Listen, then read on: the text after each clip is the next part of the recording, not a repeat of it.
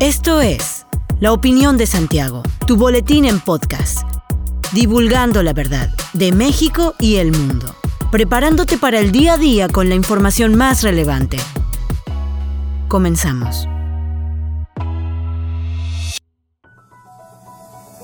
Buen día, bienvenido a la Opinión de Santiago, una dosis breve de información para arrancar el día con lo más relevante a nivel nacional e internacional. Personal del ejército perteneciente a la Brigada de Rescatistas ingresó a uno de los pozos de carbón localizados en la mina El Pinabete, en Sabinas, Coahuila, para comenzar el rescate de los 10 trabajadores atrapados. Los brigadistas y personal del ejército ingresaron a la mina a través de un artefacto conocido como cápsula de la vida. Autoridades comenzaron con la sustracción de madera y basura para abrirse paso y tratar de llegar a los mineros atrapados. Ante los trabajos de rescate, las familias aún permanecen a la expectativa de que los mineros sean rescatados con vida. El pasado 3 de agosto, habitantes de la comunidad Las Conchas reportaron el colapso de una mina de carbón en el municipio de Sabinas, dejando a 10 trabajadores atrapados dentro de un pocito. Tras el colapso, autoridades estatales y federales informaron que 5 trabajadores lograron salir, resultando lesionados y siendo hospitalizados, de los cuales dos ya fueron dados de alta. En tanto, 10 siguen atrapados. De inmediato se activó el plan DN3 con 92 elementos, especialistas y cuatro binomios caninos, a los que se le sumaron trabajos de rescate con un dron acuático que solo logró ingresar 3 metros.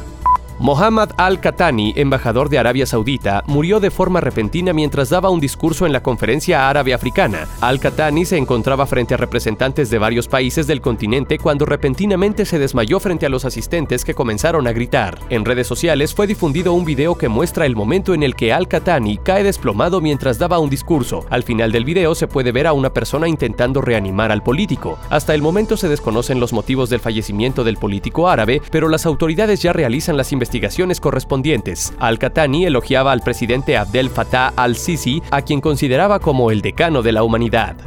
Con el programa Somos Querétaro, Contigo Prevenimos, el gobierno municipal de la mano con la ciudadanía responderá al problema social que representa la violencia y la delincuencia en zonas de riesgo y en todo el municipio de la capital del estado. No va a haber policía que nos alcance si dejamos que la ciudad sea una maquinita incubadora de violencia, de conductas de riesgo. Por eso es el gran llamado a toda la sociedad a que todos asumamos nuestro compromiso desde nuestra familia y luego desde nuestro entorno, de nuestra colonia. Así lo advirtió el presidente municipal Luis Nava en la presentación del programa acompañado por el gobernador de Querétaro, Mauricio Curi González, quienes escucharon, al igual que los invitados al evento, en qué se fundamenta este proyecto. Correspondió al secretario de Seguridad Pública Municipal, Juan Luis Ferrusca Ortiz, exponer que este programa se fundamenta en el Reglamento Municipal para la Prevención Social para la Violencia y la Delincuencia, que se diseñó en coordinación con la Oficina de las Naciones Unidas contra la Droga y el Delito en México. Además, se desarrolla a partir de un diagnóstico para la intervención en zonas de atención prioritaria y se instrumenta con la actuación de los consejos municipales y redes ciudadanas.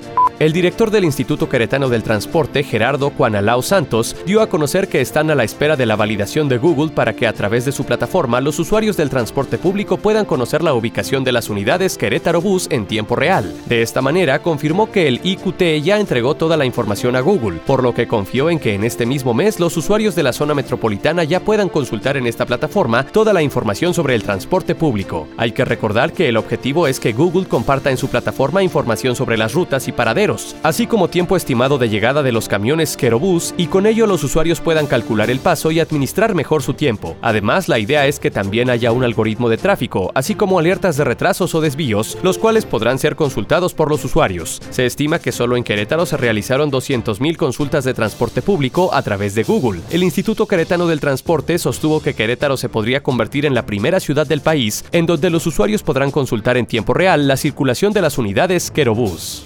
A pesar del paso del tiempo y del avance de la tecnología, la magia circense aún habita bajo la carpa del Circo Espectaculares Hermanos Fuentes Gasca, que después de 15 años vuelve a la ciudad para reencontrarse con el público queretano. La carpa se ubica en el estacionamiento de Walmart Plaza de Toros y tendrá su debut este viernes 12 de agosto a las 18 y 20.30 horas, con un show que promete sorprendentes actos de equilibrismo, monociclo, malabares, contorsionismo y sobre todo mucha risa a cargo de los hilarantes payasos. Los boletos pueden adquirirse en taquillas con precios que varían entre los 100 y los 400 pesos. Se pueden adquirir también en la plataforma ticketopolis.com. El circo estará en la ciudad por una corta temporada, del 12 de agosto al 4 de septiembre, con funciones de lunes a viernes a las 19.30 horas, sábados a las 18 y 20.30 horas y domingos a las 12 y 19.30 horas. Hasta aquí la información de hoy. Regresa mañana para otra pequeña dosis con las noticias más importantes. Mantente bien informado con la opinión de Santiago. Encuéntranos en Facebook, Instagram y TikTok como arroba la opinión de Santiago. Hasta la próxima. La opinión de Santiago. Comprometidos con la verdad.